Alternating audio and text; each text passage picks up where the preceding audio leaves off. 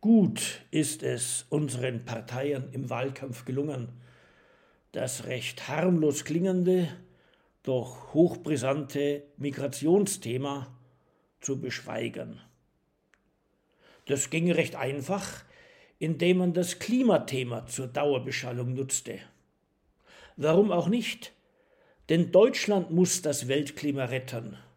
Gerade jetzt, wo China neue Kohlekraftwerke in dreistelliger Anzahl bauen will. Da kann bloß noch am deutschen Wesen die Welt genesen. Deshalb bekommen wir jetzt auch eine Klimaregierung. Ob die aber wirklich das Klima regieren wird? Oder das Klimathema nur weiterhin zum Verdecken unmittelbarer Probleme nutzt? Jedenfalls wird es nicht gelingen, von der Zuwanderung in die Europäische Union während der nächsten Wochen zu schweigen. Die Europäische Union ist allerdings nicht an sich für Zuwanderer attraktiv. In Griechenland oder Kroatien will jedenfalls kaum ein Migrant bleiben und auch nicht in Italien. Die allermeisten zieht Deutschland an. Weniger tut das Deutschlands Kultur, welche, jedenfalls nach den Aussagen einer sozialdemokratischen Integrationsbeauftragten der Bundesregierung, ohnehin nicht greifbar ist, sondern der deutsche Sozialstaat ist jener große Magnet, der nach Deutschland und Europa zieht. Seine Kraft wird unter der neuen Bundesregierung sogar noch größer werden. Die Grünen wollen nämlich das Asylbewerberleistungsgesetz abschaffen und jene, die an Deutschlands Grenzen das Zauberwort Asyl aussprechen, voll ins deutsche Sozialsystem integrieren. Das läuft wohl auf eine Erhöhung der Staatsleistungen an Migranten um rund ein Drittel hinaus. Wer wird dann noch so dumm sein, gerade nicht nach Gelegenheiten zur Migration nach Deutschland zu suchen, zumal auch abgelehnte Asylbewerber fast allesamt im Land bleiben können. Solange unsere Zuwanderungspolitik vor allem als ein zwingend erforderliches Gebot der Menschlichkeit angesehen wird, als unausweichliche Folge der deutschen und europäischen Gesetzeslage und obendrein als wünschenswerte Buße für die Verbrechen des deutschen Kolonialismus und für bundesrepublikanische Waffenexporte, darf man von Grünen und Sozialdemokraten die Fortsetzung, ja Ausweitung der von Angela Merkel eingeleiteten Zuwanderungspolitik erwarten. Obendrein ist es längst gelungen, jede Kritik an dieser Politik als Ausdruck von Rassismus glaubhaft zu machen, als Beweis für eine faschistische Gesinnung. Also wird sich Protest gegen diese Politik vor allem in der Stabilisierung der AfD an Wahltagen ausdrücken. Vielleicht sogar, wenn die AfD eines Tages zu einer vernünftigen Partei werden sollte, in einer Ablösung der inhaltlich abgewirtschafteten Union durch die AfD. Wohl bekomm's. Wird es aber wirklich in der Migrationspolitik beim Treibenlassen der Dinge bleiben? Da wird man feststellen müssen, dass so gut wie alle europäischen Staaten inzwischen zu einer stimmigen und gemeinsamen Einwanderungspolitik gefunden hätten, wenn sich dagegen nicht Deutschland stemmen würde. Die meisten europäischen Regierungen wissen nämlich, wer in der Europäischen Union Reisefreiheit haben will, der muss die Außengrenzen sichern. Die Außengrenzen zu sichern meint aber nichts anderes als das Fernhalten aller, die man in Europa nicht haben will und aus dem für besondere Fälle bestimmten Asyl- und Flüchtlingsrecht darf man keine Praxis selbstermächtigten Zuwanderns werden lassen. Diesen Dreiklang wollen aber in Deutschland die meisten immer noch nicht hören. Also schelten sie jeden als menschenfeindlich, der ihn anschlägt. In diesen Tagen tritt aber trotzdem und vor alle Augen genau das ein, wovor gar nicht wenige seit vielen Jahren warnen. Denn es ereignet sich etwas, das allein schon präzis zu bezeichnen in Deutschland jahrelang als schändlich galt. Jetzt nämlich werden Migranten ganz offensichtlich zur Waffe gemacht. Das tat schon die Türkei, bevor die Europäische Union auf deutsche Initiative hin damit anfing, dieses Land zu bestechen. Das wurde natürlich viel freundlicher als EU-Türkei-Abkommen in die Medien gebracht. Und jetzt unternimmt der weißrussische Diktator Lukaschenko dasselbe. Vermutlich unterstützt ihn dabei auch der russische Präsident, von dessen Erdgas wir durch unsere Energiepolitik Deutschland inzwischen abhängig gemacht haben. Nicht einmal gutgläubige Gutmenschen behaupten derzeit, es hätten sich schlicht notgedrungen, nun vor allem Frauen und Kinder unter Lebensgefahr an die polnische Grenze durchgeschlagen. Also müsse man sie jetzt, wie einst jene, die über die Balkanroute kamen, in Deutschland mit Beifall begrüßen. Denn jeder weiß, dass hier Tausenden vom weißrussischen Diktator aufs übelste mitgespielt wird. Und dass diese Leute zwar aus begreiflichen Gründen über ihre Lebensaussichten verzweifelt sind, doch immerhin noch so viel Geld aufbringen können, dass sie sich Flugscheine nach Minsk samt Nebenkosten leisten können. Durchaus nicht ist der Diktator Lukaschenko an deren Wohlergehen interessiert oder holt sie in sein Land, um ihnen dort eine gute Zukunft zu bereiten, sondern er will die Europäische Union für Sanktionen bestrafen, die sie über sein Land verhängt hat. Er will auch ihre Hilflosigkeit vorführen und er hofft, uns Europäer erpressen zu können. Genau dafür baut er an der Ostgrenze Polens Zuwanderungsdruck auf.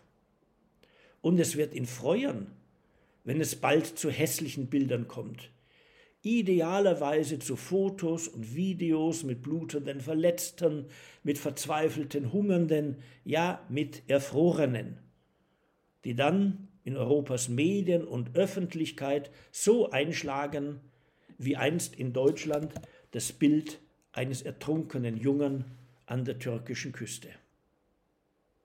Unter solchen Kommunikationsbedingungen bricht nämlich moralisch rechtfertigbarer Widerstand zusammen. Unter solchen Umständen wird es lobenswert, sich den Wünschen derer zu ergeben, die um jeden Preis in die Europäische Union und dann nach Deutschland wollen. Und wird es auch vernünftig, einem Diktator nachzugeben, der den Strom der Migranten an die Außengrenze der EU anschwellen lassen kann oder zum Versiegen bringen wird, sobald man tut, was er will. Gerade so hat es jener türkische Präsident schon vor einigen Jahren vorgeführt, dessen staatliche Fluglinie jetzt an Lukaschenkos Werk mitwirkt. Man versteht schon, warum Kanzlerin Merkel im Herbst 2015 an Deutschlands Grenzen keine hässlichen Bilder von zurückgewiesenen Migranten haben wollte. Also ließ man alle jene ins Land, die nun einmal an die deutsche Grenze gelangt waren. Doch jetzt, an Polens Grenze, sind schlimme Bilder von dort erträglicher, weil nun nicht deutsche Grenzschütze sie verursachen, sondern polnische. Oder wollen wir unseren polnischen Nachbarn raten, eben doch niemanden aufzuhalten und am besten gleich alle Migranten mit Bussen an die deutsche Grenze zu schaffen? Sollten die Polen statt in den Bau eines verlässlich abweisenden Grenzzauns lieber in die Infrastruktur eines humanitären Korridors zur selbstbestimmten Einwanderung nach Deutschland investieren? Und werden wir dann die Ankommenden in Frankfurt an der Oder ebenso mit Klatschen und mit Teddybären empfangen wie einst am Münchner Hauptbahnhof? Was? Die Zeiten hätten sich geändert? Haben denn jene, die jetzt auf ihren Einlass nach Deutschland hoffen, geringere Menschenrechte als die Migranten vom Herbst 2015? Oder haben sich einfach die politischen Rahmenbedingungen geändert? Im Herbst 2015 gelang es durchaus, im Zusammenwirken von Spitzenpolitikern und reichweitenstarken Medien den meisten schon länger im Lande Lebenden glaubhaft zu machen, sehr viele Zuwanderer wären tüchtige Ärzte und Ingenieure, und die übrigen würden uns ein neues Wirtschaftswunder bescheren, was sie wertvoller mache als Gold. Doch heute würde so ein Versuch gewiss nicht mehr verfangen. Und die Hoffnung, deutscher Druck und deutsches Geld mache andere EU-Staaten zur Aufnahme jener Migranten bereit, die Deutschland zwar anlockt, aber nicht beherbergen will, auch sie ist ganz und gar zerstoben. So bleibt allein das Beharren auf einer unbedingten Menschenpflicht zum Helfen. Doch auch das verliert seine Überzeugungskraft, wenn nicht nur wenige, sondern sehr viele Leute sich selbst in jene Gefahr bringen, aus der ihnen dann geholfen werden soll. Etwa, wenn sie in keineswegs seetaugliche Boote am Nordrand Afrikas steigern und sich dann den Gefahren des Mittelmeers aussetzen. Oder wenn sie sich zur Winterszeit in die eisigen Wälder an der Grenze zwischen Polen und Weißrussland fahren lassen. Spätestens jetzt wissen unsere sonst so vollmundigen Politiker und die üblichen moralischen Instanzen aus der Künstler-, Intellektuellen oder Aktivistenszene auch nicht so recht weiter. Jedenfalls verkaufen sie uns keine wohlfeilen Parolen mehr, wie im Jahr 2015, als Refugees Welcome auf das Schönste zusammenpasste mit Ja, wir schaffen das. Jedenfalls merken nun auch unsere Gutmenschen, dass wir kriminell erpresst werden. Sie fühlen auch, dass diese Erpressung unseren schwächsten Punkt trifft. Der ist dort, wo wir uns ausschließlich von Werten leiten lassen wollen und um keinen Preis von Interessen. Was ist aber, wenn wertgeleitete Politik wichtigen Interessen nachhaltig widerspricht? Und wenn es bei einem solchen Widerspruch nicht um einen Einzelnen geht, der ganz gewiss für sich allein entscheiden darf, ob er seine eigenen Interessen zurückstellen will, sondern wenn es ums Regieren vieler Leute geht, die es als einen wichtigen Teil ihrer Freiheit ansehen, ihre Interessen selbst zu definieren und dann als vorrangig zu behandeln. Und was wird, wenn die dann auch noch mit Demokratie den Gedanken verbinden, dass eine Regierung mehrheitlich bekundete Interessen ihrer Bevölkerung ernst nehmen sollte. Dass es sich also nicht gehöre, die Individuallogik von Politikern über die Kollektivlogik des Landes zu stellen oder die Gesinnungsethik über die Verantwortungsethik. Wie auch immer man diese wirklich schwierigen Zusammenhänge durchdenken und sich zu ihnen stellen will. Jetzt wird es wohl nicht mehr möglich sein, das Migrationsthema durch andere Themen zu überdecken. Zwar hat es Angela Merkels Bundesregierung offenbar aufgegeben, sich um die Ursachen des Geschehens an Polens Ostgrenze zu kümmern. Und die kommende Regierung hofft anscheinend, mit ihrem Koalitionsvertrag schreibe sie auch der Weltpolitik vor, was auf die Tagesordnung kommen dürfe. In dieser Lage kann unser Eins nicht mehr unternehmen, als zu mahnen und zu warnen.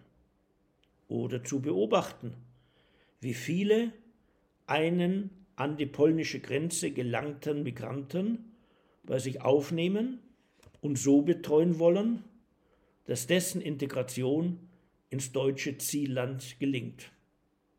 Dann mal Freiwillige vor oder Vorsicht beim Kritisieren von Kritikern von Deutschlands fahrlässiger Zuwanderungspolitik, die seit Jahren eine stimmige Zuwanderungspolitik der Europäischen Union verhindert.